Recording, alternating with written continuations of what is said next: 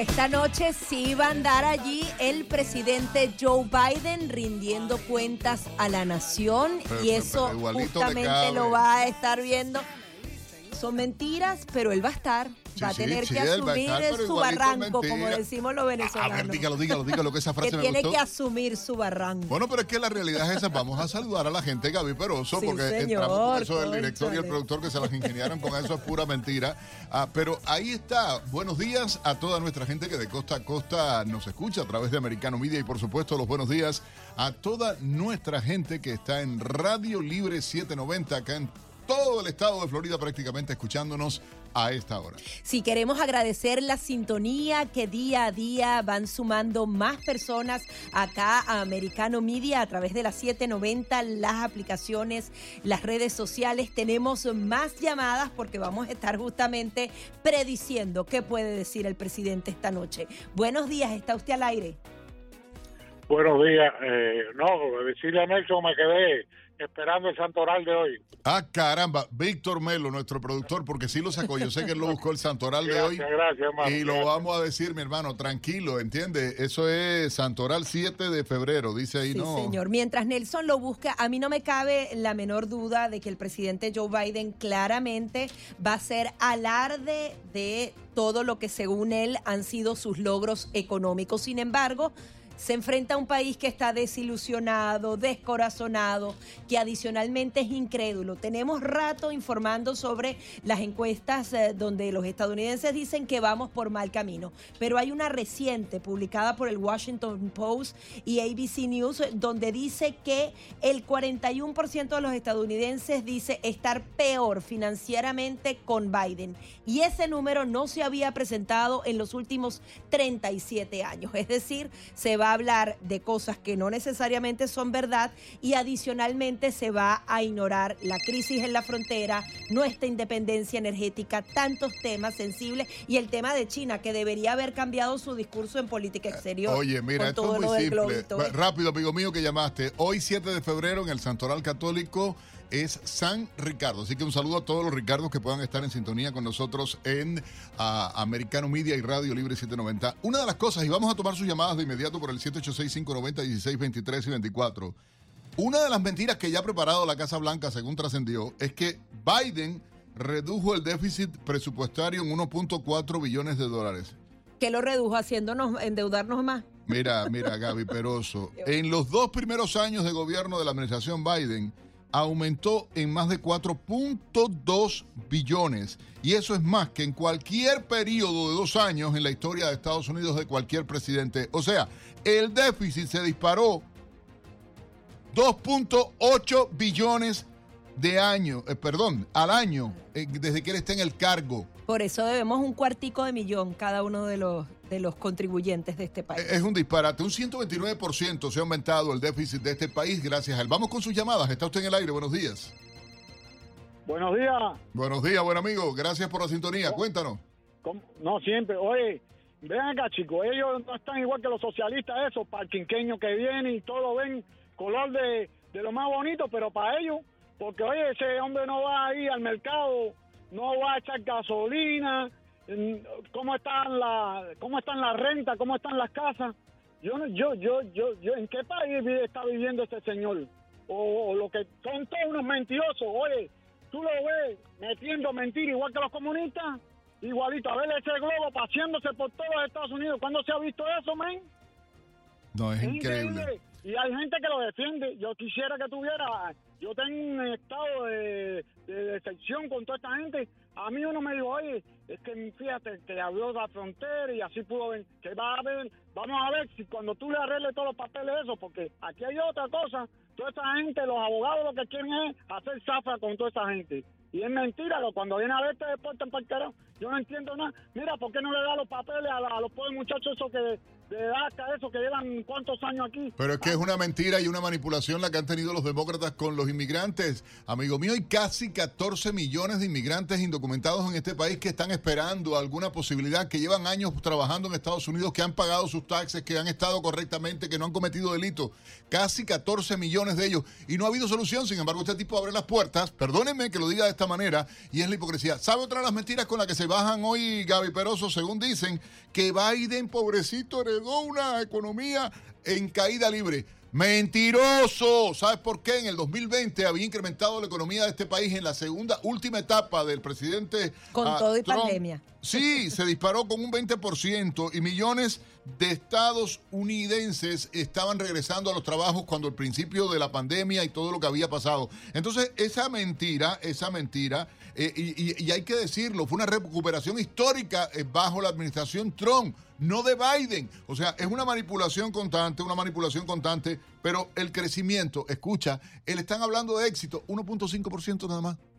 el crecimiento económico mínimo y es que vamos a recesión este año y es que los precios no mienten en eh, lo que sería la inflación interanual de alimentos, porque ellos lo promedian de que baja la gasolina, entonces ahí la inflación en algún punto estuvo en 9%, ahora está alrededor de 7%. Las carnes de res aumentaron 16%, el cerdo 14%, las aves de corral 12%, las grasas y aceites 11%, los huevos 11%, en algunos casos 100% esos huevos, los pescados y mariscos y así vamos. Todo sobre dos dígitos de aumento, los precios de los alimentos, que es lo que realmente le duele a los estadounidenses. Yo entiendo que Biden tiene problemas de su ubicación, problemas con la chochera, diríamos en Cuba, de, la vejestú y toda esa historia, pero hay una realidad. Cuando Biden asumió la presidencia en diciembre del año 2020, cuando Trump dejó la Casa Blanca, la inflación en Estados Unidos estaba en un 2%, pero peor para La él. llevó a 9.1. Ya, pero peor para él en enero, su primer mes en el poder, estaba en 1.4. Entonces, la mentira de ellos es decir ahora que la inflación eh, eh, está alta, eh, y- porque, de, bueno, que imagínate que Biden, que el pobre, pero que él no es el culpable. Entonces, ¿de quién es culpa si tú la agarraste con dos y está en nueve? Es un disparate el manejo económico que tienes, es un disparate, pero está como tú decías, los precios de la gasolina, los precios de los productos en el mercado, y la otra mentira está eso, no, Biden bajó los precios de la gasolina. Biden no baja nada ni No sube nada. Bueno, O sea, va a rogarle a algunos países que tampoco le hacen caso. Una de las grandes mentiras también ha sido que el tema de Ucrania ha sido lo que ha disparado todo este tema económico y hay muchos eh, expertos que aseguran que justamente la crisis de Ucrania no se abordó de la manera correcta, que el liderazgo de Estados Unidos se vio disminuido, que se podía frenar, era impensable creer que Ucrania iba a entrar a la OTAN y esa era la raya roja de Vladimir Putin. ¿Por qué no se hizo más en la diplomacia estadounidense, justamente liderando a los países del mundo para detener este conflicto? No se hizo y estamos pagando las consecuencias. Burisma, laptop, Entonces, Hunter. más todos los No, no, voy, voy, voy. Anota ¿no? ahí porque la gente no quiere hablar Unos de ese tema. Bueno, así, cuadritos que valen 250 mil dólares. Pero mira, para resumir, hice la tarea, Gaby Peroso, bien hecha. Cuando el presidente Donald Trump dejó el cargo, el precio de la gasolina Gaby Peroso en Estados Unidos como promedio era 2 dólares con 59 centavos el galón a nivel nacional. En junio del 2022 ya era casi el doble. Actualmente, incluso para que tengan ustedes en ese momento, en junio, llegó a 5 dólares Sí, en muchas partes del país. Hoy la gasolina promedio está costando 3.48, 3.49 el galón aproximadamente. Desde que Biden llegó al poder, ha estado subiendo la gasolina de manera constante. Y hay que decirlo, lo voy a leer ahora acá.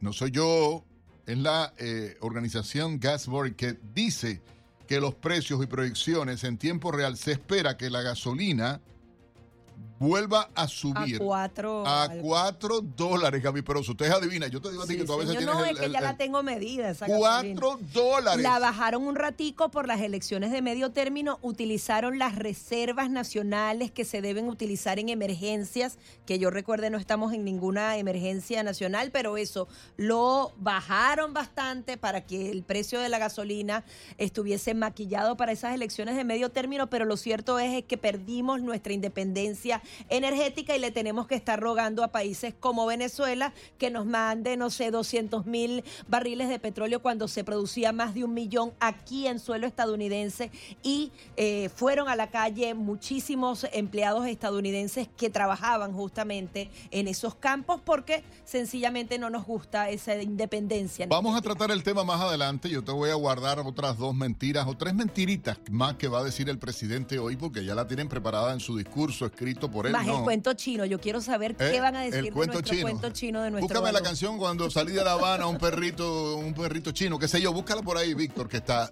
Vamos a regresar Gaby Peroso y este servidor Nelson Rubio en Buenos Días Americanos y ustedes participando a través del 786-590-1623. ¿Qué esperan del discurso de Biden? Mentira, ¿verdad? ¿Qué esperan ustedes? Llámenos. Un mundo ideal. Estoy ah. segura que será un mundo ideal. No sigas viendo películas de Disney, Gaby Peroso. ya regresamos.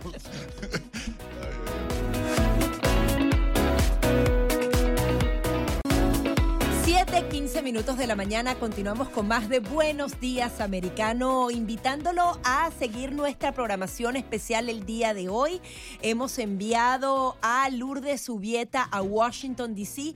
Desde horas de la mañana va a estar compartiendo con los congresistas, con los senadores estadounidenses para saber qué puede pasar en este discurso de la Unión, uno de los actos políticos más importantes eh, de Estados Unidos, en donde el presidente debería rendir cuentas a la nación. Sin embargo, creo que solamente va a ser un dibujo maravilla él es el hombre maravilla de este país y tratar entonces de hablarle a una audiencia que conoce muy bien lo que está pasando en sus hogares y en sus bolsillos. Bueno, va a ser la hora de la mentira, el nuevo show protagonizado por Joe Biden, eh, entienden, la televisión nacional, porque es que de qué va a hablar el presidente y de todas estas mentiras que hemos estado comentando, ciertamente. Americano Media, Radio Libre 790, el único medio en todo el sur de Florida a que va a tener enviado especial en este momento desde Washington, nuestra colega Lourdes Ustedes no pueden perderse toda la cobertura durante el día y por supuesto Gaby Peroso y Lourdes Jubieta estarán esta noche igualmente previo al discurso del presidente. Vamos a tener invitados especiales demócrata y republicano para debatir todo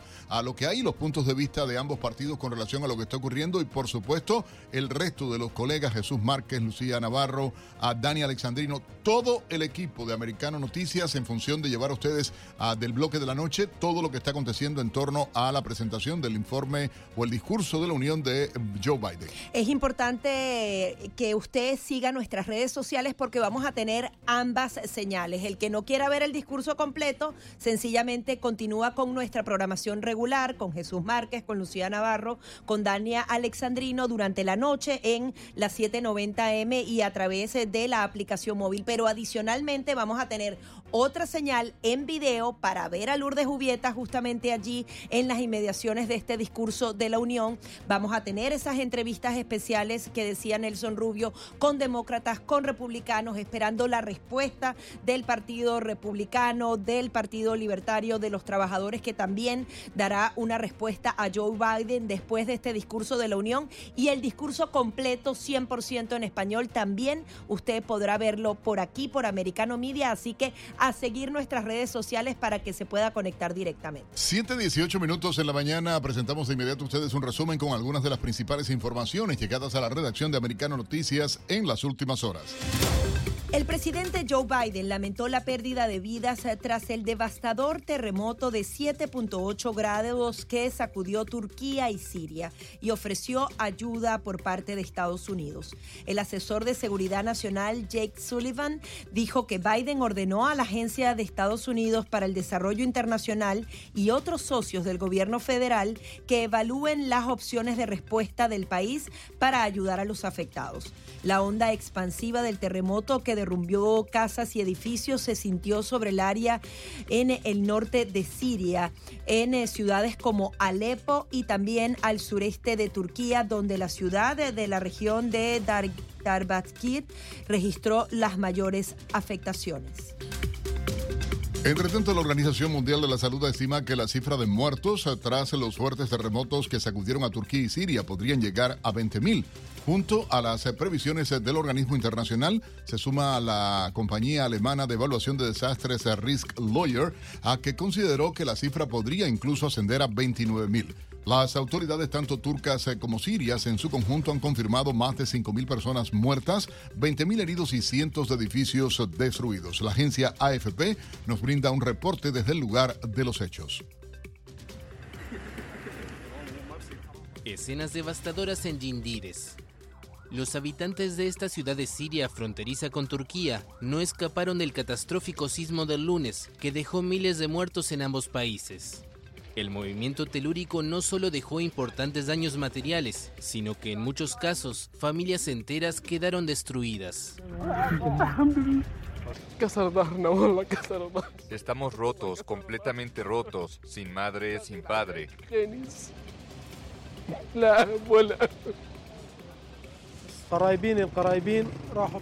Perdí a 12 familiares, mi madre que sigue bajo los escombros, mi hermano al que están sacando ahora, mi otro hermano que también sigue bajo los escombros, los dos hijos de mi hermano mayor. Además recuperé a otros dos niños vivos de entre los escombros y luego perdimos a mi hermana y a su marido y a cuatro hijos.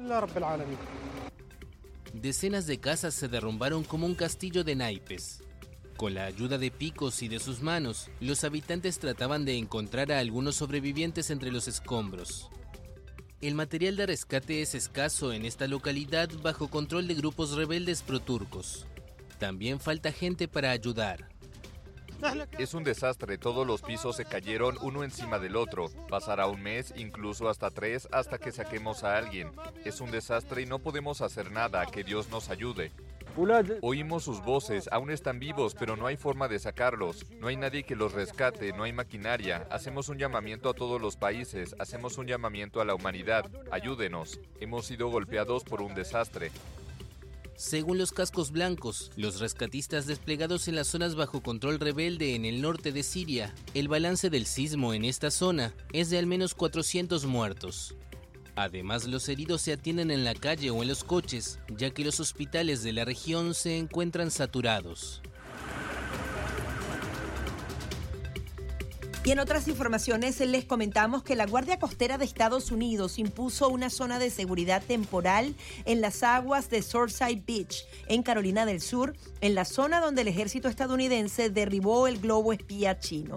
La zona de seguridad de 10 millas náuticas bloquea la entrada de embarcaciones sin permiso de la Guardia Costera y tiene como objetivo proteger al público de los peligros potenciales asociados a objetos físicos. Las autoridades también pidieron ayuda a la población local para evitar que los ciudadanos interfieran en las investigaciones.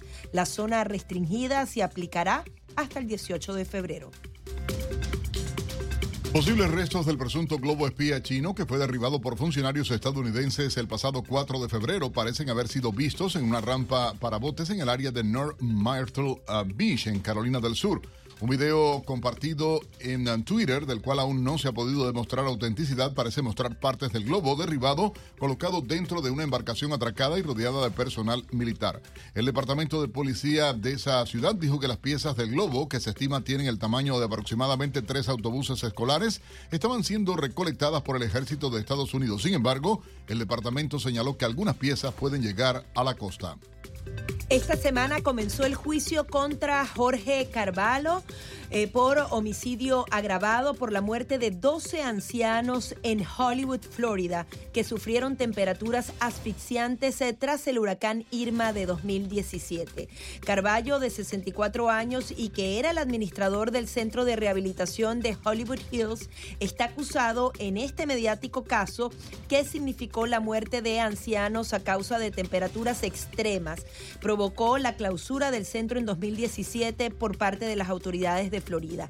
Los ancianos que estaban en las instalaciones del centro sufrieron temperaturas que superaron los 41 grados centígrados por falta de electricidad y aire acondicionado, según determinó la Agencia para la Administración de Servicios de Salud de Florida. En otra información, el gobernador de Texas, Greg Abbott, anunció un plan para prohibir el uso de TikTok en los dispositivos emitidos por el Estado. Abbott se suma a 29 estados del país que han respondido prohibiendo el uso de TikTok por la preocupación de que la aplicación pueda acceder a la información privada de los estadounidenses, incluidos los menores. La aplicación para compartir videos de TikTok es propiedad de ByteDance, una empresa china que trasladó su sede a Singapur en 2020.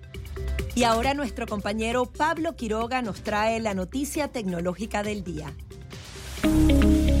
Hola, ¿qué tal? Soy Pablo Quiroga con la noticia tecnológica del día. Las próximas gafas de realidad mixta podrían cambiar el papel en la industria. Meta, la compañía detrás de Facebook, WhatsApp, Instagram y otras más, estaría creando la tercera generación de las conocidas Quest Pro. Si bien no hay una declaración oficial en torno a los auriculares Quest 3, sí se ha hablado sobre una nueva opción para los consumidores. Mark Zuckerberg señaló que las próximas gafas incluirían realidad mixta a todo color. El dispositivo sería lanzado más tardar este año tendría un precio más económico que las Quest Pro y seguirían incorporando la característica Meta Reality utilizada en el Meta Quest Pro. La compañía presentó su primer Meta Quest Pro en la última conferencia Connect por 1.500 dólares. Su principal característica fueron la mejora de las cámaras orientadas hacia el exterior que permiten la visualización en color del entorno en tiempo real, aunque no con gran calidad. Está claro que la compañía quiere apostar por la realidad mixta, esa que mezcla el mundo virtual con el real. De hecho, Mark Zuckerberg señaló que el valor de la realidad mixta es que puedes experimentar la inmersión y la presencia de la realidad virtual mientras sigues anclado en el mundo físico que te rodea. Soy Pablo Quiroga con la noticia tecnológica del día. Y estas son las principales informaciones a esta hora.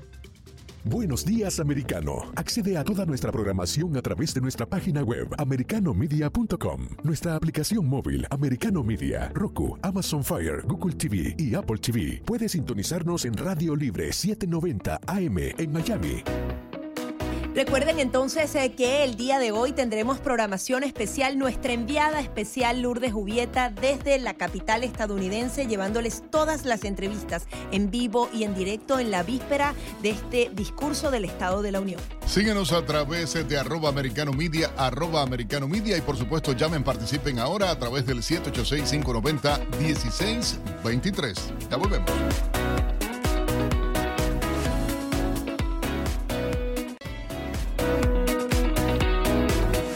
7.30 minutos hora del este en Estados Unidos. Eh, buenos días americano a través de Americano Media y por supuesto también a través de Radio Libre 790M en toda Florida. Gracias a toda nuestra audiencia por la sintonía. Expectativa por lo que será hoy a las 9 de la noche justamente hora del este de Estados Unidos el discurso de la Unión, el discurso del Estado de la Unión que es como se conoce del presidente Joe Biden. Una de las ceremonias, y hay que decirlo de esta manera, política más importantes en el país, eh, por el protocolo, por lo que significa, ah, porque sería el momento en el que para nosotros los votantes, los contribuyentes, la gente que vivimos en este país, el presidente debe rendirnos cuenta y se hace ante el Congreso, ante el Tribunal Supremo de Justicia, invitados muy especiales. Pero hay eh, eh, la intención del presidente de Estados Unidos de hacernos creer que nuestra vida ha mejorado desde que él está en el poder hace dos años. ¿Hasta dónde esto es cierto o no? ¿Qué expectativas hay de qué pudiéramos estar hablando? ¿Cuál pudieran ser los puntos en los que Biden va a meter la pata? Definitivamente, porque ese cuento no se lo cree nadie. Vamos a ver eh, y tenemos un invitado muy especial. Mejor un invitado porque ya hemos opinado suficiente, Nelson. Vamos a darle la bienvenida a Diego Laje, él es periodista de amplia experiencia en medios internacionales y se encuentra en Washington, D.C., donde precisamente se pronunciará este discurso de la Unión. Diego, buenos días, gracias por estar aquí. Un gustazo acompañarlos y muy buenos días. Y sí, estamos amaneciendo en un Washington que en el que hay poca expectativa en realidad. Eh, pocas veces ha habido eh, tan poca expectativa frente a un discurso. Eh, y hay poca expectativa porque hay desilusión. Hay desilusión, el guion se sabe por dónde va a ir, el, el informe reciente sobre crecimiento de empleo va a ser un eje de, ese discurso que se va a dar esta noche eh, y ese eje parece que es de lo poco que se puede presentar. Por otro lado, están las preocupaciones que tienen el grueso de los analistas económicos sobre una recesión y un desmanejo económico como resultado de la excesiva inflación, el recalentamiento de precios, etcétera. Así que en ese contexto es donde se estima que Joe Biden va a estar presentando sus mejores y mayores logros en lo que va de su gestión. Ahora, ¿cómo crees que va a estar el ambiente? Una Cámara, un Congreso dividido. Eh, bueno, no vamos a ver a una Nancy Pelosi como, como solía ser con Donald Trump, pero lo que crees que, que se va a, a respirar más allá de las palabras del presidente con, con una política tan polarizada. Absolutamente, el, el, Nancy, el, el, punto, eh, eh, eh, el punto aquí con, con, la, con la ausencia de Nancy Pelosi no cambia las realidades legislativas de lo que sería la incompetencia o la falta de capacidad para proponer políticas que alineen los intereses de todos. En eso no hay ningún éxito para mostrar, no va a haber nada para presentar y los mejores días legislativos de Joe Biden eh, parecen estar en el pasado porque las, últimas leyes, estas leyes denominadas así ómnibus o llenas de, de, distintas eh, normativas, cuestiones para distintos estados, pero tratando de buscar una expansión del gasto, eh, y quizás una bandera para demostrar alrededor de consignas de bienestar, etcétera, todo eso parece estar en el pasado. Eh, ante la derrota eh, del oficialismo de, demócrata y la pérdida de control de una de las cámaras, todo eso va a ser, si no difícil, imposible eh, Diego, hay una realidad. El presidente Biden llega a este discurso, Diego, hay una realidad y es que el presidente Biden llega a este discurso en medio de un pesimismo general en Estados Unidos por la propia situación económica. Hay una encuesta que acaba de salir de la agencia AP y NORC donde eh, en lo que muchos definen como un examen de la gestión del presidente y uno de los temas que a propósito, según ha trascendido, pretenden meter en la agenda de este discurso del presidente esta noche bueno, la realidad es que el 66% de los norteamericanos, el 66% de los estadounidenses, rechaza, desaprueba la gestión del presidente Biden desde el punto de vista económico-financiero en el país. Solo el 36% de los demócratas, algo que es grave para el Partido Demócrata, el 79% de los independientes, 79% de los independientes, igualmente evalúa de manera eh, mala la gestión del presidente Biden. Y bueno, obviamente el 93% de los republicanos consideran a que el presidente Biden está haciendo mal su gestión. A pesar del estado general de la economía, a pesar de las mentiras con la, el combustible, ¿cómo tú crees eh, va a asumirse hoy? ¿Qué va a pasar después de este discurso? Porque definitivamente hay presión para que Biden se postule ya. Se dice que es necesario que anuncie rápido su candidatura, pero solo entre los demócratas, por decir algo, solo el 34% de los demócratas está a favor de que él se postule. Biden está en una situación muy preocupante desde el punto de vista de la oficina oval. ¿Por qué?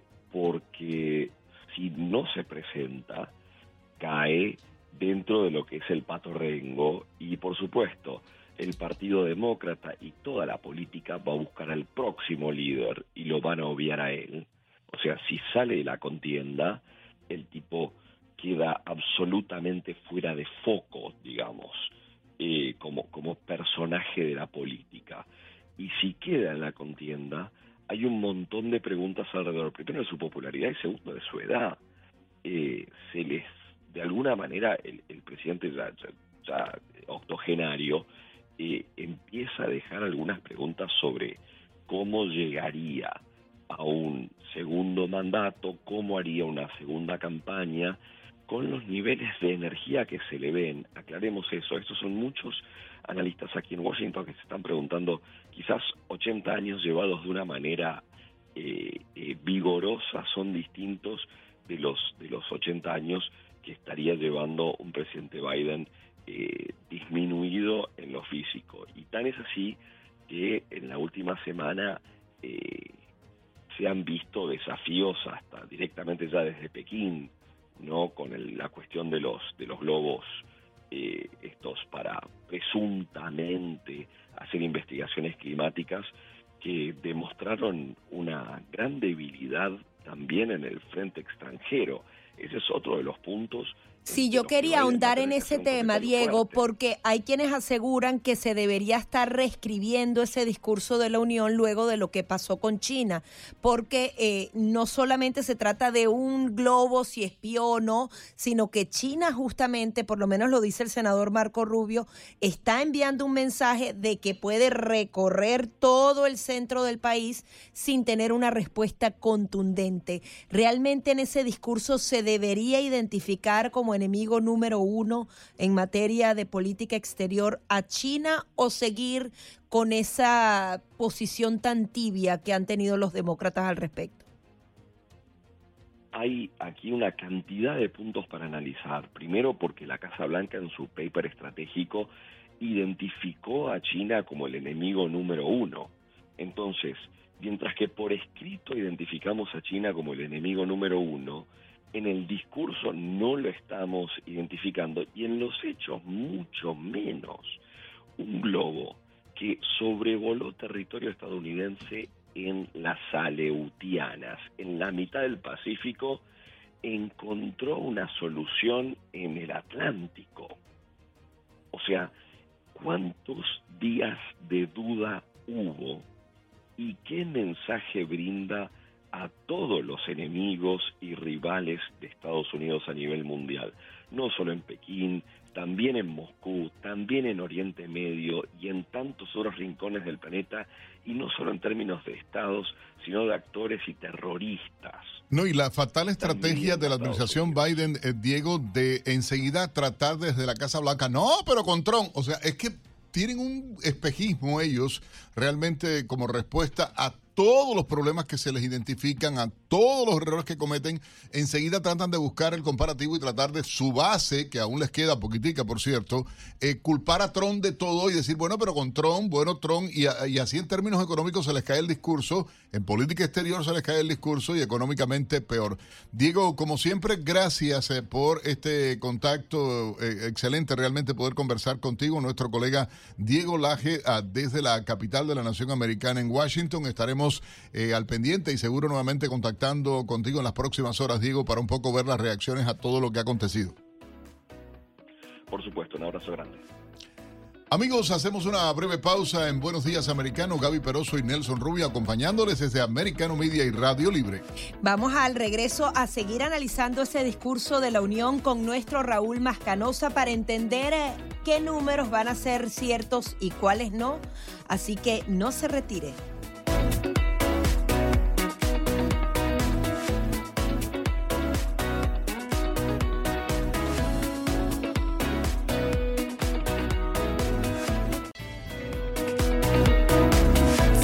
45 minutos de la mañana continuamos con más de Buenos Días Americano y como les hemos venido informando el día de hoy, nuestra enviada especial Lourdes Jubieta estará en la capital estadounidense en Washington, D.C.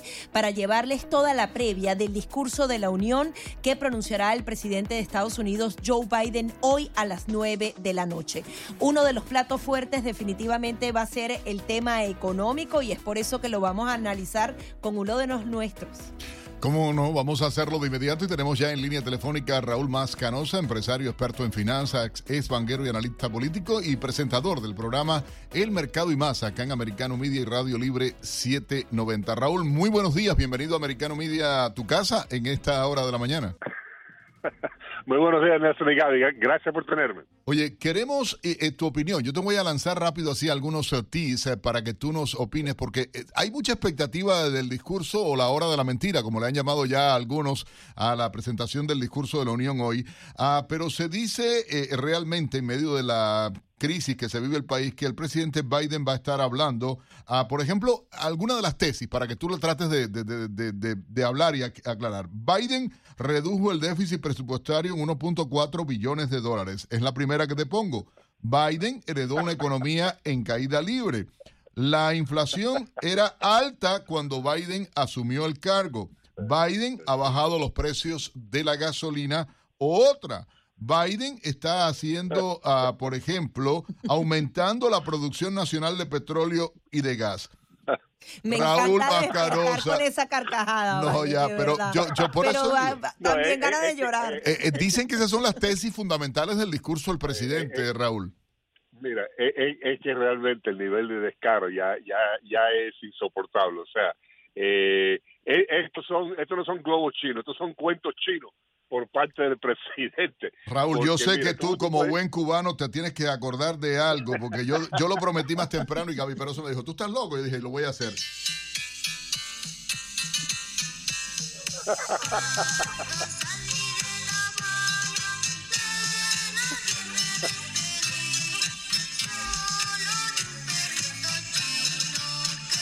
Esto, esto es cuento de verdad chino, para que lo sepa, de la manera en que quieren presentarnos a nosotros la suerte de desgracia que estamos viviendo, Mira, da pero- risa, pero, ¿no? Pero va- va- vamos, vamos a tocarlo uno por uno en, en serio. Número uno, el, el tema de que rebajó el déficit. O sea, lo rebajó después que básicamente lo explotó. O sea, eh, esta es una administración que desde que llegó al poder se ha, se ha gastado más de 4 billones, 4 trillion en inglés, de dólares eh, y, y fue francamente una gran parte de ese dinero fue totalmente innecesario y es una de las razones por lo cual tenemos esta crisis de inflación en los Estados Unidos. Así que eh, decir que ha rebajado el déficit de un año, eh, de- en el último año, ¿por qué? Porque en el primer año estaban unos niveles totalmente absurdos, o sea, eh, no, no, no tiene sentido, es, es, Es decir, lejos de tener el déficit, más bien nos endeudó en cuánto. ¿Cuánto nos ha es, costado así es, o esto, sea, no? por lo menos 4.2 4, billones se estima. 4,2 billones, 4.2 trillion ha sido lo que se ha gastado esta administración hasta el día de hoy. Hoy día estamos eh, con una deuda extraordinaria de ya 32 billones, 32 trillion dollars eh, en inglés, una suma extraordinaria que nunca se han visto. Y quieren que Eh, el techo de la es- deuda además aumente sin ningún tipo de... De condicionamiento. Y una- es- Y eso es una de las cosas que, que yo te, te aseguro que él va a tocar también. Va a decir que no, que el Congreso tiene que, que, que levantar, o sea, de- de incrementar eh, la tarjeta de crédito de los Estados Unidos sin, sin condiciones. Y eso no va a ocurrir. Eh, y hay que reconocer que creo que en los últimos, las últimas 50 veces que, han subido ese límite, la mitad del tiempo ha sido con diferentes condiciones. Así que eh, tampoco puede decir que no, que esto es algo absurdo. No, no, no, no. O sea, anteriormente, bajo previas administraciones eh, republicana y demócrata, cuando se han subido, eh, cuando se ha incrementado, mejor dicho, el nivel de deuda- endeudamiento de los Estados Unidos, se ha hecho en muchas ocasiones con límites y hay que hacerlo francamente porque esta gastadera de dinero es totalmente absurdo y una de las causas principales por lo cual estamos en, en este eh, en esta inflación tan horrible. O sea eh, las tasas de interés van a seguir subiendo. Esa cifra que vimos la semana pasada del, crecimiento en empleo no es nada más que un reconocimiento que definitivamente que la economía se, se ha recuperado después de la pandemia Claro, pero usaron de referente el año 2019, eh, ¿entiendes? Una cosa que parece eh, mentira. ¿Tú crees ciertamente en esta otra tesis eh, que te- de las que te pregunté, que Biden heredó una economía en caída libre? ¿Es cierto o falso? Eh, estamos Para jugando nada, ahora para cierto o nada, falso como en los nada. exámenes. O sea, oye, para nada. Yo, yo le sugiero a cualquier persona que realmente le interese este tema, busca nada más, por ejemplo, eh, en, en Google ahí, gráfica de inflación en los Estados Unidos los últimos cinco años, y te darás cuenta que cuando este presidente entró al poder, nosotros estamos a un nivel de inflación bajísimo, o sea, por debajo del 2%, creo que era como uno y medio, algo así. como mucho. 1.4. Eh, Ah, tengo la tabla adelante en este 1.4, momento. correcto. 1.4%. Correcto, 1.4.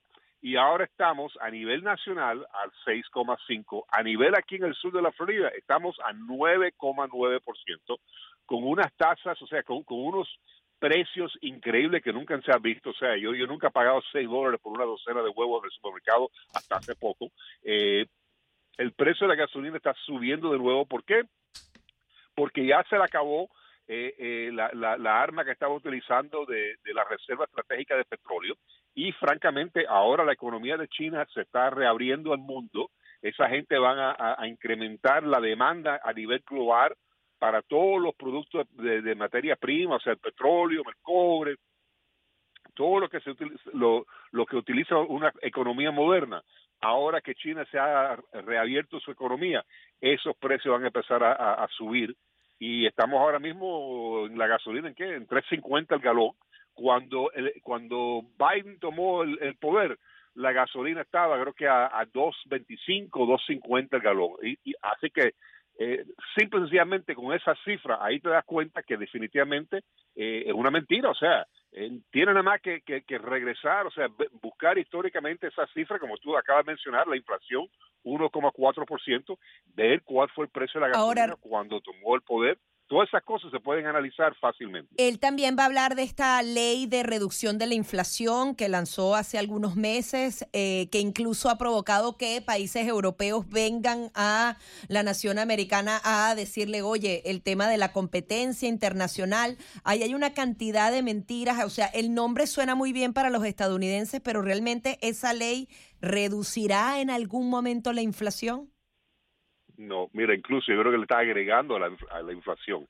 Mira, y yo lo he mencionado en varias ocasiones, Gaby, o sea, es incoherente la política de este presidente, porque por un lado tienes el Banco Central de Reservas subiendo las tasas de interés dramáticamente, que, significa que las hipotecas, las tarjetas de crédito, los leases de los automóviles, todo, todo, todo están subiendo dramáticamente.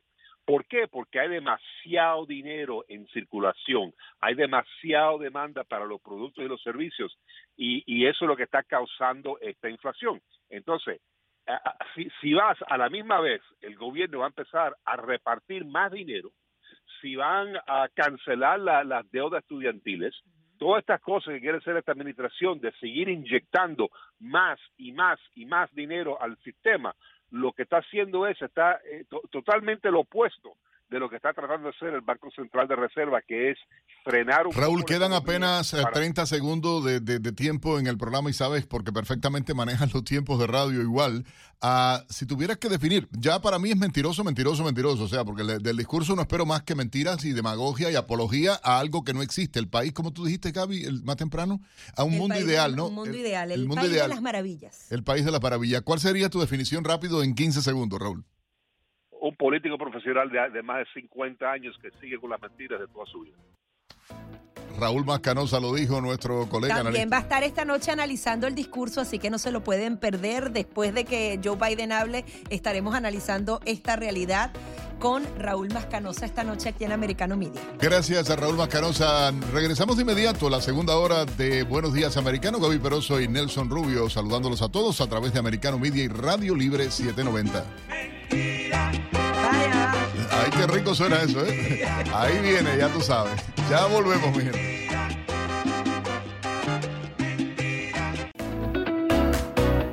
8 en punto de la mañana arranca así la segunda hora de Buenos Días Americano. Como siempre con ustedes Nelson Rubio y Gaby Peroso presentándoles toda la información a través de las 7.90 AM. A partir de las 8 y 30, es decir, en media hora, hora del este de Estados Unidos, vamos a estar conversando con un abogado especializado en inmigración. Así que usted si tiene un amigo, un familiar o usted mismo tiene dudas en materia migratoria, puede hacer la, la pregunta directa directamente a través de nuestros números telefónicos. Llamen ustedes al 786-590-1623, 786-590-1624 y el 786-577-2220, 786-577-2220 a partir de las 8.30. Pero ahora, si quiero opinar acerca de lo que se espera del discurso uh, de eh, la nación o de Otra la Unión. Otra musiquita ahí, Víctor, cualquiera. o la del mundo ideal, o la de las mentiras, o el la cuento que sea, porque es que de verdad esta historia, esta historia del discurso discurso de hoy, lo que ha trascendido que puede abordar el presidente Biden,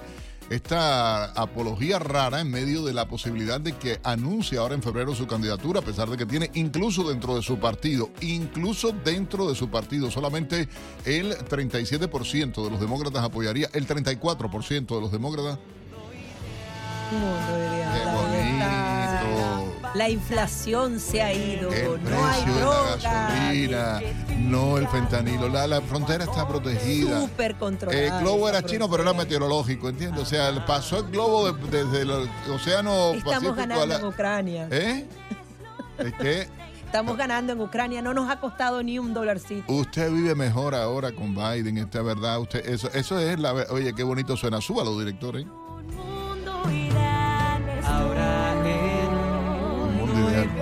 La docena de huevos ahora está en un dólar ¿Eh? ¿Qué? y lo dan dos por Seis uno. dólares.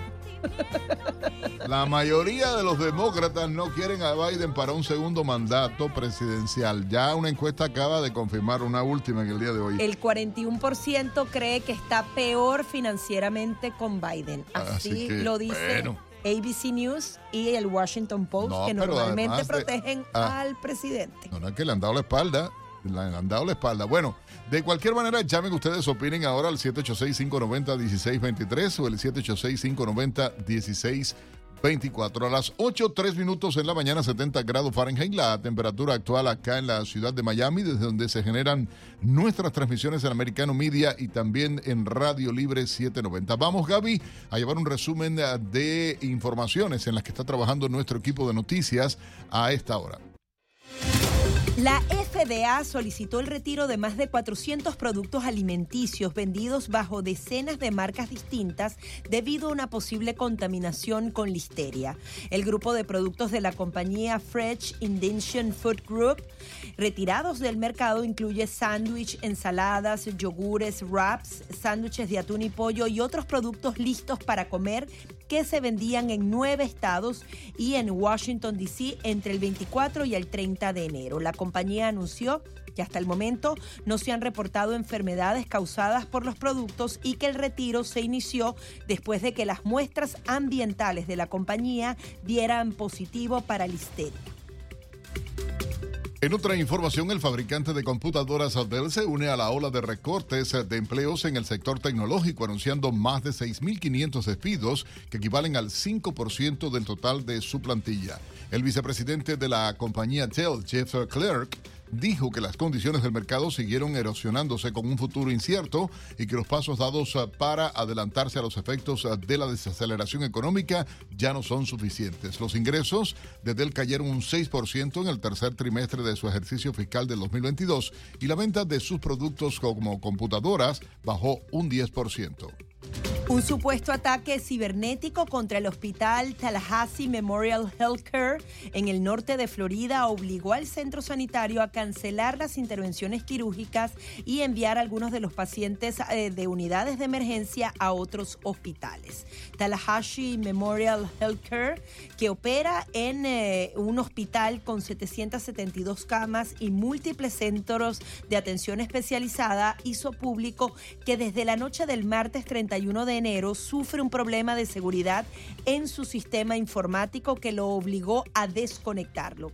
Si bien el hospital no ha confirmado que se trate de un ciberataque, el hacer público la necesidad de apagar redes informáticas encendió las sospechas sobre las causas de este suceso. El centro señaló que están investigando y que las pesquisas informáticas aún llevan tiempo.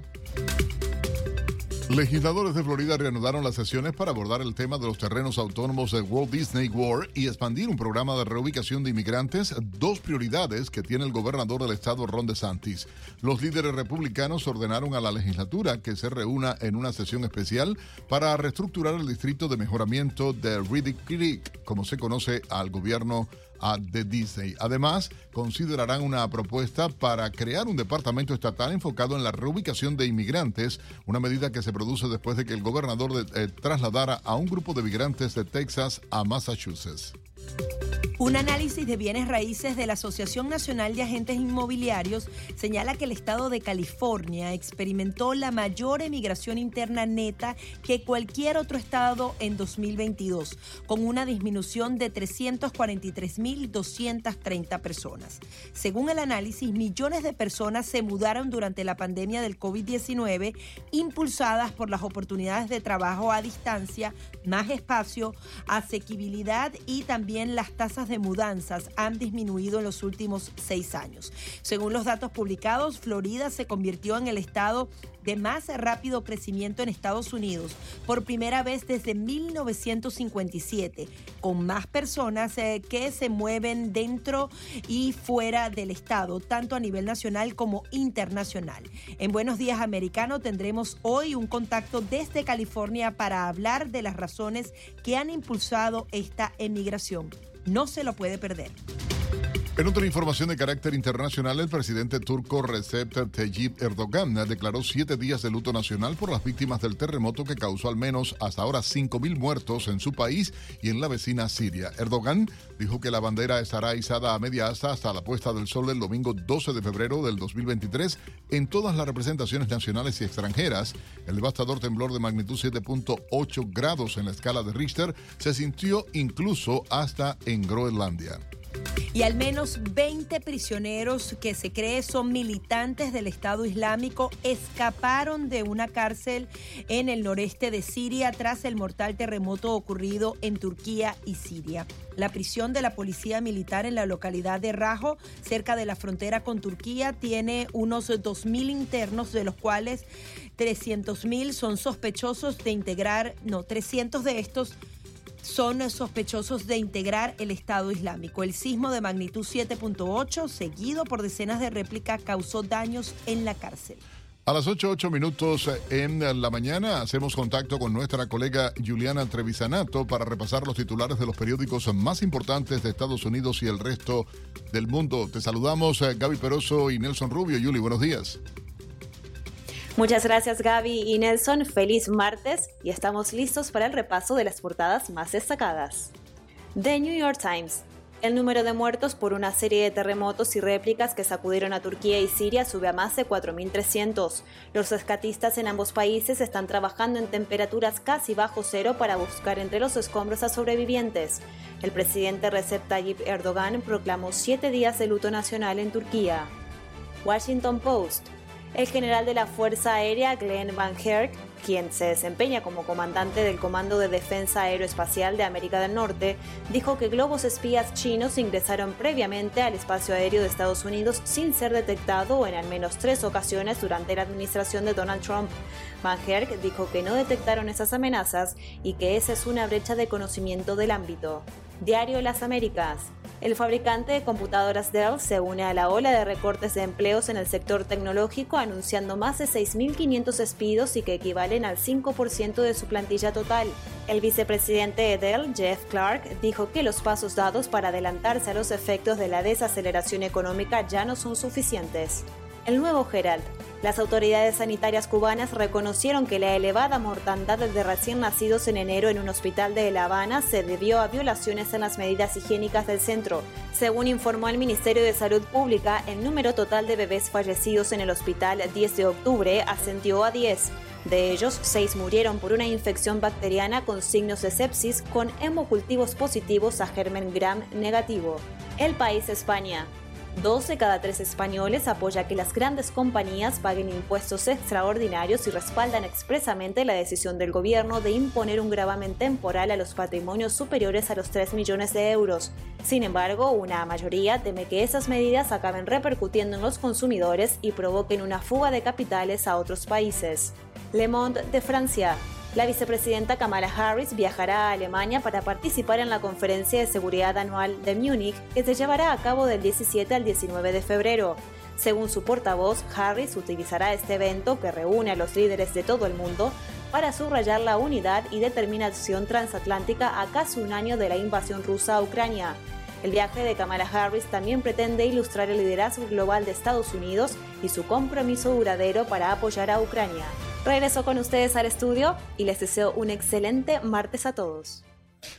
Gracias a Juliana Trevisanato por la información desde nuestra redacción. Oiga, por si acaso no lo sabía, los anuncios de 30 segundos del Super Bowl este año van a ser los más caros de la historia. 30 segundos, 7 milloncitos. 7 milloncitos de dólares. Ya volvemos. El globo detectado sobrevolando Latinoamérica es de China. Así lo reconoció Pekín el lunes, como ya lo había hecho con otro artefacto similar abatido el fin de semana en Estados Unidos. Se concluyó que la aeronave no tripulada en cuestión es de China y de naturaleza civil. Se utilizó para pruebas de vuelo. Debido a las condiciones meteorológicas y su limitada maniobrabilidad, el dirigible se desvió accidentalmente de su ruta programada hacia América Latina y el Caribe. China siempre ha respetado estrictamente el derecho internacional. Nos hemos comunicado con las partes y estamos actuando adecuadamente y no causaremos ninguna amenaza a ningún país. Las partes pertinentes también han expresado su comprensión. La aviación estadounidense derribó el sábado con un misil el primer globo chino frente a las costas de Carolina del Sur, en el sureste del país. Las autoridades del Pentágono lo describieron como un globo de vigilancia de gran altitud, y la Casa Blanca reaccionó cancelando un viaje a China del jefe de la diplomacia estadounidense Anthony Blinken. Pekín respondió que se reserva el derecho de tomar represalias. Estados Unidos insistió en usar la fuerza sin hacer caso a las reiteradas explicaciones de China, una evidente reacción exagerada. No debe seguir agrandando la situación. China dará las respuestas necesarias en función de la evolución de la situación. En Estados Unidos, la oposición republicana criticó al presidente Joe Biden por no haber tenido una respuesta más firme y rápida. El líder de los demócratas en el Senado, Chuck Schumer, defendió la actuación del gobierno, asegurando que se tomaron pasos necesarios para impedir que recoja información sensible. Y bien, se le escapan varios globos a China. Ellos justamente estaban nada más en labores meteorológicas. Lo cierto es que en menos de una semana son dos globos distintos y las autoridades del Pentágono lo han identificado como plataformas de espionaje. Estados Unidos está en contacto con varios países de Latinoamérica por este bendito globo chino que este no ha sido derribado. Y bueno, nos imaginamos que también muchas naciones latinoamericanas que tienen tantos compromisos con China no necesariamente van a condenar este tipo de acción. Tú hablabas, por ejemplo, el día de ayer de Nicolás Maduro, que bueno, que decía que había sido un abuso, que nuevamente Estados Unidos estaba utilizando la fuerza contra China y que ellos debían responder. No, hay que hablar. Oye, hay otra noticia que llama enormemente la atención en medio de toda la polémica Trump-Biden, la postulación o no de Biden, donde es tan bajísimo. De cara a las elecciones, Gaby Peroso, escucha esto. De 2024, en esta mañana, solo el 31% del electorado azul es favorable a que el presidente continúe cuatro años más en la Casa Blanca. Y esta encuesta está hecha por ABC News y The Washington Post. Casi 6 de cada 10 votantes del Partido Demócrata, o sea, el 58%, prefiere a otro candidato antes que el presidente de cara las elecciones del 2024, a donde solamente el 31% de los demócratas lo está apoyando. De otro lado, y según esta misma encuesta, Donald Trump, que ya oficializó su candidatura, logra más respaldo que rechazo entre el electorado de su partido. O sea, el 49% hoy en esta mañana de los republicanos considera que Donald Trump debe ser el candidato del partido. Y escucha esto, mientras el 36% del electorado completo considera estar favorable a que la administración Biden continúe cuatro años más, el 62% de los norteamericanos dice que no. Con este o estos truenos llega esta noche el presidente Biden la, eh, el discurso de la Unión. 62% del total de los estadounidenses, independientemente del partido político que tenga, y repito, lo dice ABC News, para nada conservador, para nada eh, radical de derecha, una estación de izquierda con mucha mm, facilidad, y de Washington Post sacan este sondeo en el día de hoy. El presidente enfrenta el 62% de los norteamericanos contrario a su política. Al final yo creo que él se tiene que centrar en lo que ha sido su labor en este discurso de la Unión y hay quienes aseguran que están esperando que se dé este discurso para luego lanzar o relanzarse a la presidencia de Estados Unidos, pero esas encuestas no mienten y dan cuenta justamente de que ven a un presidente debilitado en materia económica, en materia internacional, un país desilusionado hablaban de que no había expectativa y cuando tú no creas ni siquiera la expectativa de cómo vas a rendir cuentas a la nación, imagínate tú qué tipo de expectativas puedes provocar cuando vas a ser un nuevo candidato a la presidencia. Yo creo que Estados Unidos se merece eh, nuevos liderazgos, personas enérgicas. Él sí estuvo 80 años eh, sirviendo a la nación, vamos a decirlo de esa manera, porque ha ejercido diversos cargos públicos y ha tenido una que otra victoria política. Sin embargo, para asumir el cargo de mayor responsabilidad y de mayor estrés en todo el mundo, será muy complicado que lo pueda volver a eh, a tener en sus manos. 8.21 minutos en la mañana nos indica nuestro productor general Víctor Melo que está lista ya la conexión con Diego López y la información deportiva a esta hora, así que... Pero repetimos antes los números rapidito porque en 10 minutos apenas vamos a tener un experto en eh, migración para que usted pueda consultarle directamente, puede comunicarse a través del 786-590-1623, 786-590-1624, prepare su pregunta que a partir de las 8 y las estaremos contestando en vivo y en directo. Vamos con Diego López, lista la conexión, nos indica nuestro productor y director a esta hora, así que adelante Diego, buenos días. Bienvenidos a una nueva edición de Deportes Americano. Diego López quien los saluda con el placer de siempre en este lunes. Iniciamos con el LAFC que podría volver a dar un golpe en la mesa en lo que a fichaje respecta, porque según información del portal Relevo, los Black and Gold están negociando la llegada de Emerick Pierre Aubameyang al conjunto angelino, quien la temporada pasada ya tuvo en sus filas a Chiellini y a Gareth Bale. El gabonés, desinscrito para jugar Champions League con el conjunto londinense, apuntaría a la MLS que recién está en el mercado de transferencias, contrario al viejo continente que ya venció esta ventana. Auba cerraría la plantilla del actual campeón del fútbol norteamericano y ocuparía la plaza, el salario y el cartel de estrella que dejó libre Bale tras su retiro.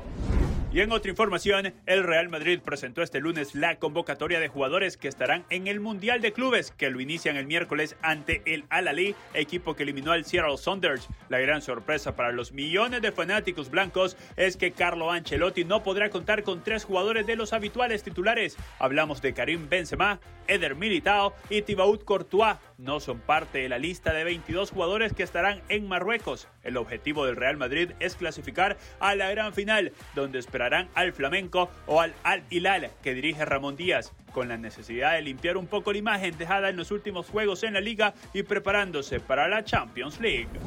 Nos quedamos en Europa porque el Manchester City inglés está en problemas reales por una denuncia de su propia liga por desmesurada inversión. Los detalles en el siguiente informe. La Premier League acusó este lunes al Manchester City de irregularidades financieras en sus cuentas. Según señala la competición, el conjunto no proporcionó información veraz sobre diferentes temas como el sueldo del entrenador durante cuatro años o los ingresos del club, además de no haber cumplido la regulación de la UEFA en cuanto a fair play financiero y licencia, ni la de la Premier League en cuanto a beneficio y sostenibilidad. Las acusaciones referidas al periodo entre 2009 y 2018 han sido derivadas a una comisión independiente que se encargará ahora de investigarla. El club de Manchester ya fue investigado por la UEFA y sancionado por un periodo de dos años sin poder participar en competiciones europeas en 2020 por quebrantar las reglas del fair play financiero entre 2012 y 2016. Sin embargo, esta sanción fue levantada por el Tribunal de Arbitraje Europeo y nunca entró en vigor. La pregunta es si se quedará Pep Guardiola con los citadinos. Seguimos con la Premier League porque el proyecto de American League se ha quedado sin su principal líder, luego de que el DT estadounidense Jesse Marsh fuera cesado de su cargo después de la derrota que sufrieron el domingo en casa del Nottingham Forest y ante los malos resultados cosechados en las últimas semanas. Muchos ya colocan al técnico al frente del representativo mayor de las barras y las estrellas, pero habrá que esperar una información oficial. Dejamos a la pelotita de fútbol para hablar del Super Bowl 57, que ya está en cuenta regresiva y por ende muchas personas aún buscan la posibilidad de encontrar un boleto para el juego más importante de la temporada, pero ponga mucha atención si usted es parte de ese grupo de aficionados que aún busca una entrada para ver a los Chiefs ante los Eagles en Arizona el próximo domingo. En algunas plataformas como Vivid Seat o Seat Geek no hay boletos por menos de 4.250 dólares, mientras que los tickets de entrada más baratos en la plataforma Ticketmaster rondan los 4.750 dólares. A esa cifra hay que aumentarle los impuestos y los gastos de envío, por lo que suma un total de 5.600 dólares. Asistir a la edición número 57 del Super Bowl costará un promedio de 8.700 dólares. El pasado año se pagaron 9.500 para un asiento para estar en el Sophia Stadium en Los Ángeles. Hasta acá la actividad deportiva. Gracias por ser parte de Americano Miria. Un abrazo grande para todos y que sean felices. Muchísimas gracias a Diego López por esta información. Nuevamente repetimos nuestros números telefónicos 786-590-1623 para que se comunique con nosotros porque al regreso estaremos eh, respondiendo sus dudas en materia migratoria. Ya venimos.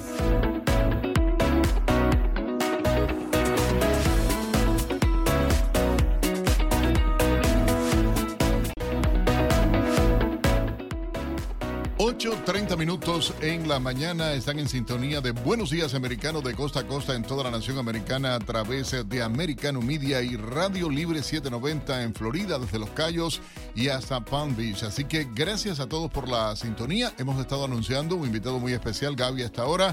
Ah, ciertamente por eh, eh, toda la connotación que ha tenido el tema del parol acá en Estados Unidos, eh, si se está haciendo no se está haciendo, las estadísticas muestran que no se ha cumplido las 30 mil visas que había anunciado el gobierno de Biden para ah, la primera, para el primer mes. Se decía 30 mil visas mensuales, sin embargo, no ha ocurrido. ¿Qué es lo que está pasando? ¿Cómo está funcionando? Un invitado muy especial a esta hora. Sí, le vamos a dar la bienvenida a Ricardo Corona, él es abogado experto en temas migratorios. Muy buen buenos días, Ricardo, ¿cómo estás? Y quería que nos dijeras entonces un poco los retos que han tenido que enfrentar los sponsors, las personas que se encuentran deseosas de llegar y tener la oportunidad de vivir y trabajar legalmente en Estados Unidos. Buenos días, sí, gracias. El, la, el programa, eh, primero, un honor estar aquí con ustedes en esta mañana. El honor es nuestro. El, el programa luce que está, tiene como todo sus, sus cosas, pero eh, está funcionando en el sentido de que no se han aprobado eh, visas, hay personas que ya han llegado, inclusive la aprobación ha sido rápida, la, la, el público ha, ha funcionado, o sea, han, han estado eh, trabajando en eso, han inclusive artistas que cubanos que han podido llegar eh, basado con sponsors que se han hecho. La, tiene, o sea, es un programa que para los cubanos eh, que tenemos familia en Cuba todavía, los cubanos que están tratando de salir de allá, eh, inclusive realmente para decirte eh, lo que está perdiendo Cuba con, la, con las personas que están saliendo, porque son personas jóvenes con talento, que cualquier persona de esa, ahora mismo en, el, en la prensa de hoy, en el periódico de hoy, desde un un muchacho eh, que quiere estudiar ingeniería en MIT. MIT es la, la universidad más eh, prestigiosa que hay de eso. Y así que es un, es un talento que viene para los Estados Unidos. Doctor, hay algo que, conocemos y, nuestro equipo de producción y conversaba eh, con usted antes, el logro que han tenido concretamente ustedes de su FETE, porque me llama la atención enormemente, personas eh, que han aplicado y para nada son gente con el super ingreso, por decirlo de algún modo, porque ah, sé que ha trabajado con venezolanos, con nicaragüenses, con cubanos e incluso con haitianos en su oficina, personas que no tienen un alto ingreso y sin embargo ah, le ha sido aprobado. Otros, sin embargo, han visto trabas eh, por las peticiones que hace el Departamento de Homeland Security de Inmigración en este caso. ¿A ¿Cómo está funcionando eso? La, la, el requisito del el, de los ingresos del patrocinador no son altos, no hay que ser millonario ni ser una persona muy rica, pero tienes que documentar las cosas eh, correctamente. Una de las trabas que están teniendo es cuando no se llenan las cosas correctamente y entonces eh, se atrasa el proceso pero tampoco tiene que ser familiar de ser una persona que tiene una relación de sangre ni de matrimonio, puede ser cualquiera que sea el sponsor. Muchas de las trabas que hay son personas, por ejemplo, a veces que están aquí y que están buscando, tienen eh, eh, eh, eh welfare o cosas de por tener bajos ingresos y entonces piensan que pueden también patrocinar a alguien y eso no funciona. Y entonces hay que saber lo que hay que poner, pero la, la y hay que documentar los ingresos también. Sí, incluso eh, ahí tenemos una llamada telefónica porque hemos prometido responder las preguntas al aire. Buenos días, ¿está usted al aire?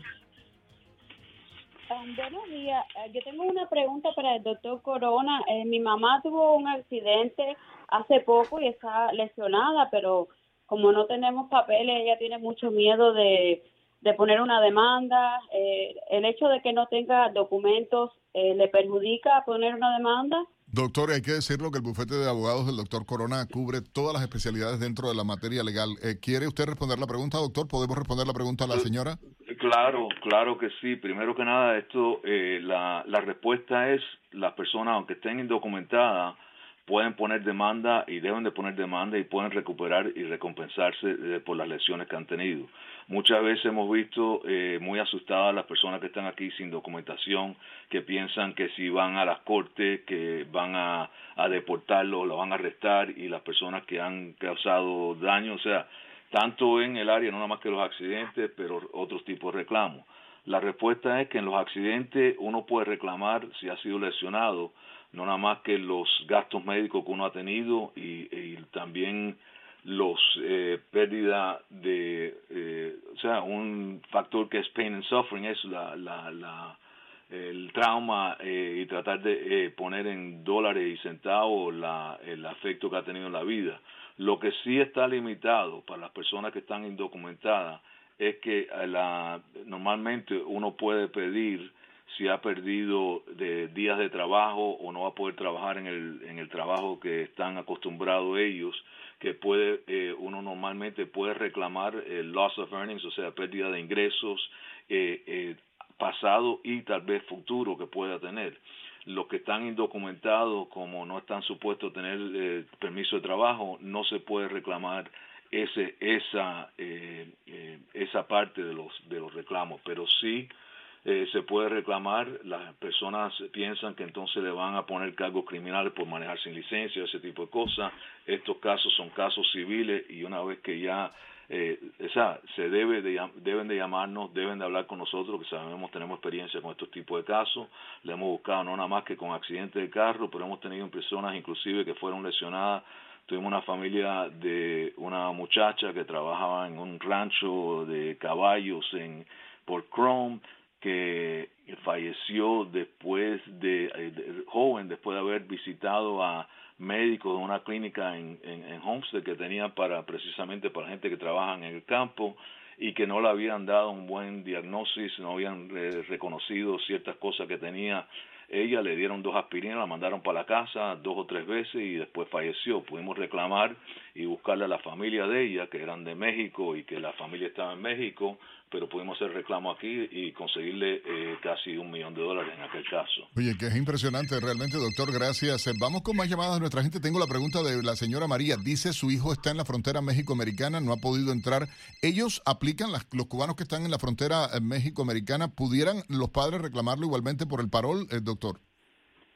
Sí, los padres pueden reclamar los que están en la frontera y que han estado de ahí desde el día, desde el momento de que anunciaron este programa, pueden aplicar, se pueden aplicar para el parol, el, el especial, sean familiares o no sean familiares, son las personas precisamente que, que pueden aplicarle esto y que se deben aplicar porque, porque se han estado aprobando, que eh, hay un pleito que está puesto para pararlo. Tienen una vista en abril, no se sabe qué se va a hacer, si lo van a parar en aquel momento, pero el que pueda calificar debe tratar de hacerlo y debe tratar de hacerlo que nosotros podemos ayudar con esos eh, documentación para hacerlo correctamente, porque si no aplica correctamente te ponen, o sea, pierdes el turno que tienes que puedas tener. Sí, continuamos con más llamadas. Eh, buenos días, está usted al aire.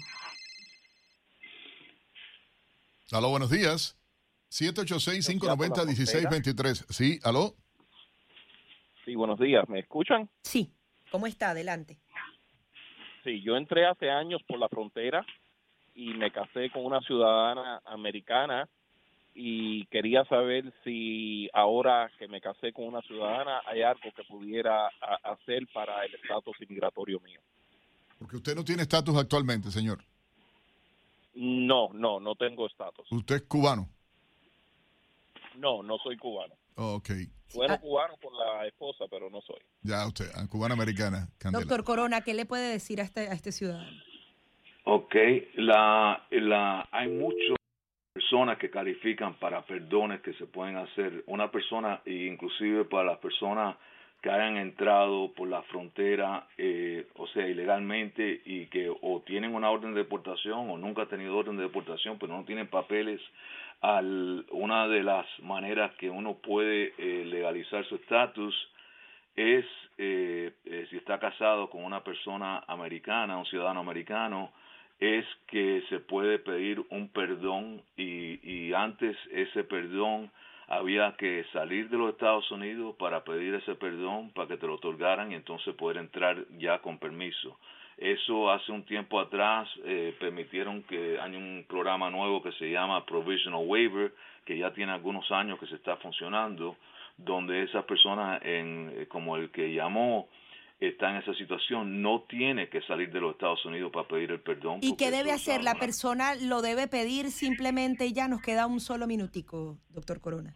Debe, debe de venir a, a hablar con nosotros, eso lo hacemos nosotros como abogados y se hace el, eh, se pide el perdón mientras que está dentro de los Estados Unidos sin tener que salir. Oye, yo quiero aprovechar para, para a- agradecer al doctor Ricardo Corona y a su bufete de abogados Javi porque fue uno de los patrocinadores para que nosotros pudiéramos tener esta cobertura especial que hicimos desde Londres. Doctor Corona, gracias por su apoyo, un gran cubano, una persona que siempre está pendiente de la actualidad de nuestros países, Venezuela, Cuba, Nicaragua y, y el tema cubano ah, tiene mucha sensibilidad. Gracias, doctor, por, por la posibilidad. Y, y si quiere rápido, rápido su número de teléfono, por favor, doctor, para que lo puedan llamar. Tres- tres- 305 Socorro, es- siempre es un gran placer de poder apoyar a un gran periodista como usted. Como no, mira, siguen entrando llamadas, qué pena. No, ahí 305 Socorro. Ahí dice, oye, qué genial estuvo eso, poder encontrar bien, el teléfono. facilito. Ya está. Ricardo Corona, abogado experto en temas migratorios. Ya venimos con mucho más de Buenos Días, Americano.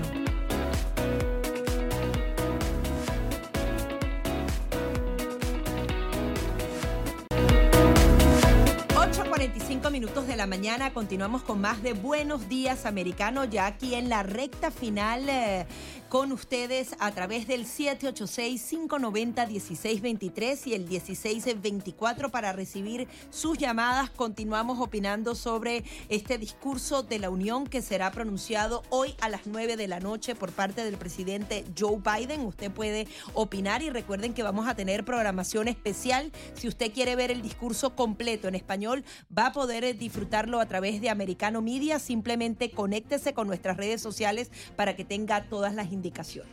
8.46 minutos en la mañana. Me da muchísimo gusto poder saludar a una amiga de muchos años, una reconocida periodista, presentadora, ah, que está en California, justamente el estado que ha experimentado la mayor inmigración interna. Eh, imagínense ustedes. eh, Sigue siendo California el estado más poblado del país, 39 millones de residentes. Sin embargo, la gente se ha mudado, se ha movido.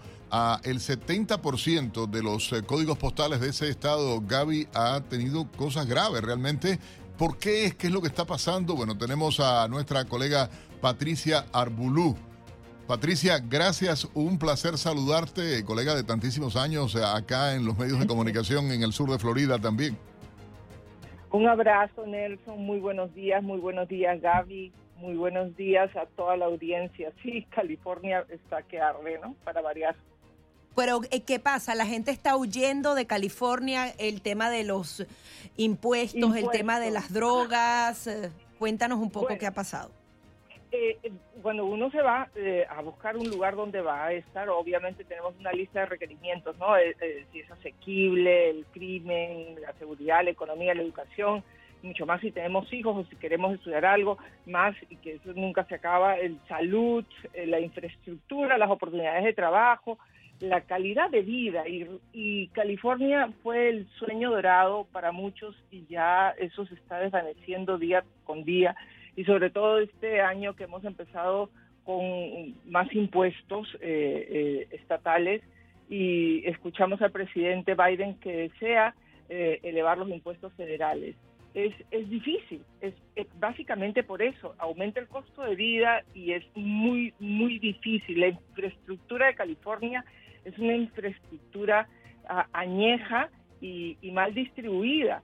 Eh, y si a esto le vamos a agregar lo que acaba de pasar eh, la madrugada de- del día de ayer, con lo que vemos un reflejo para muchos lugares que también están eh, pues expuestos a, a esta madre naturaleza de los terremotos, de lo que acaba de pasar en Turquía y en Siria, pues a nosotros nos espera un gran terremoto, dicen los expertos, y entonces esa infraestructura, si vamos a tocar el punto de cómo están eh, eh, nuestro, nuestras tuberías, está, está mal, tenemos sequías eh, terribles, y entonces, ¿cómo vamos a hacer?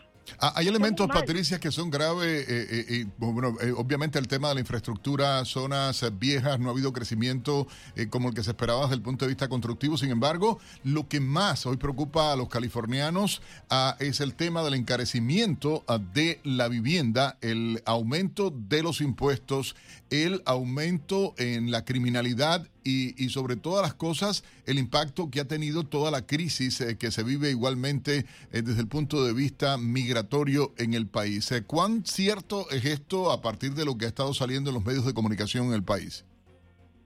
Bueno, no es una noticia nueva de que se están las personas moviendo desde antes del COVID y ya con el COVID, pues se van de California, ¿no? Y sabemos los puntos, se van al sur, ¿no? Eh, se van a la Florida, ¿no? Eh, tal vez yo vuelva a casita también nuevamente. Eh, la Florida, Arizona, Nevada, eh, Texas, eh, Nueva York y México. Entonces, la gente se está mudando donde, donde pues tu dinero va a, a tener mayor crecimiento, le puedas dar vuelta. Y, y la gente con mucho poder adquisitivo, con patrimonio neto, se está yendo también. Y ellos son los primeros. Elon Musk fue el- el- la primera cara visible de ese sector de, de personas con mucho poder Y el éxodo de la industria también. Hay un éxodo inmenso de empresas grandes que han abandonado California. más grande, pues no te conviene estar aquí en California, porque vas a pagar más de eh, casi el 45% de impuestos. Patricia, y Eh, justamente es- se utiliza locura. un discurso en donde quieren regalarle a todo el mundo, te dan un subsidio y todo esto al final lo terminan pagando los mismos contribuyentes. Las diferencias que hay entre los estados donde tienes que pagar dos y tres y cuatro impuestos, el estatal, el, el federal y todo eso, versus los estados en donde la regulación es menor, pero hay más prosperidad porque si bien tú pagas los impuestos, puedes eh, justamente hacerte del capitalismo, de, las ventajas del capitalismo más allá de la intervención estatal. Esto realmente da muestra de que ese sistema es más efectivo y Florida justamente es eh, la prueba de ello. Mm, Sí, yo creo que sí. Eh, aquí tenemos malas políticas públicas y la distribución de los impuestos está como uno de los puntos como el que tú expones, aunque esas ayudas son relativas. Eh, no es tal así como, como se pinta, no, no lo es. Mayor ayuda tiene eh, quien viene por la frontera, créeme.